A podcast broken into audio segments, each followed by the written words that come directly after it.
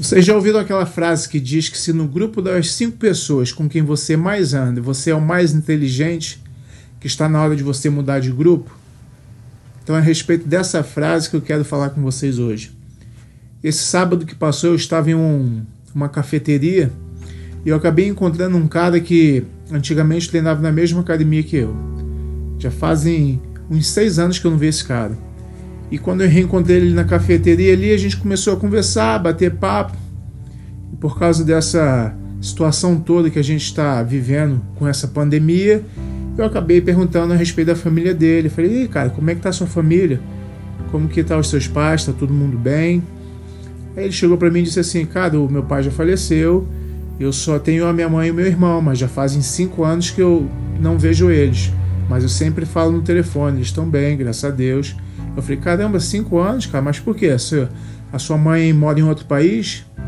Ele chegou, não, minha mãe mora em Chicago. A mãe do cara mora em Chicago e o cara mora em Las Vegas. Se ele gastar de 350 dólares ou 400 dólares, ele pega um avião e ele vai lá ver a mãe dele. Cinco anos que o cara não vê a mãe e o irmão. Aí ele chegou para mim e disse essa frase. Cara, você já ouviu aquela frase que diz que se você é a pessoa mais inteligente do grupo das cinco pessoas com quem você mais anda, está na hora de você mudar de grupo. E ali ele começou a falar, cara, a minha mãe e o meu irmão, eles são totalmente desinteressados da vida. Os dois são super pessimistas, é, sempre foram negativos quando eu falava a respeito de algum projeto meu.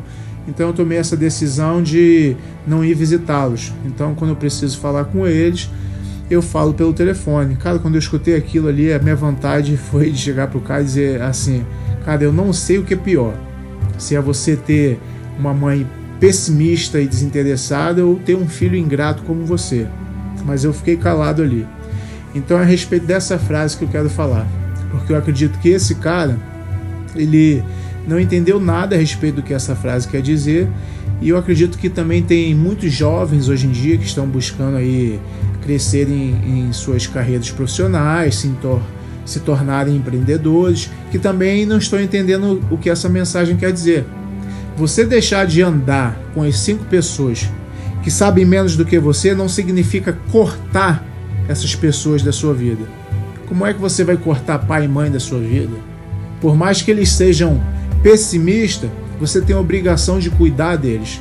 Pelo menos pegar o telefone, saber como eles estão, fazer uma visita para poder dar um beijo, um abraço, pedir benção pai, benção mãe, mas não cortar as pessoas da sua vida simplesmente porque as pessoas não estão no mesmo patamar que o seu.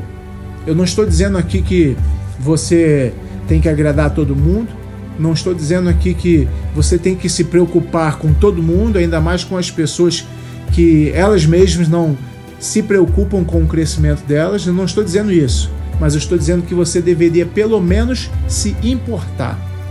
Você tem que se importar com as pessoas que são especiais para você. Você às vezes tem um amigo que é um amigo de infância que teve muitos momentos junto com você de vida, momentos especiais. E hoje que você se tornou uma pessoa bem-sucedida, você diz que, cara, eu não posso dar meu tempo cara porque vai ser uma hora desperdiçado. Cara, se você diz ser uma pessoa bem-sucedida e você não ter uma hora, uma vez no ano, para poder ir no aniversário desse amigo e dar um abraço nele, isso significa que você não é uma pessoa bem-sucedida. O que, que adianta você se tornar uma pessoa bem-sucedida financeiramente e perder totalmente a empatia pelas pessoas que você ama? Então é por isso que eu acredito que muitas pessoas estão entendendo essa, essa frase de forma totalmente equivocada. Totalmente equivocada. Fuja dessa cultura do egocentrismo. E toda vez que você puder ajudar alguém na sua vida, ajude. E quando você não puder ajudar, pelo menos tenha certeza que as pessoas possam perceber as suas intenções. Se um dia você estiver parado ali dentro do, do seu carrinho, no sinal vermelho, de repente você vê uma criança ali vendendo um bolinho, uma água, uma pipoca, e de repente você não tiver um puto no bolso naquele momento, um sorriso seu, um sorriso seu, ainda será melhor do que você ignorar a criança fingindo que está olhando no telefone. Sabe por quê? Porque um sorriso incentiva aquela criança. Um sorriso faz aquela criança se sentir que está fazendo algo nobre, dá forças para ela, porque ela está ali trabalhando para colocar comida na mesa da família dela.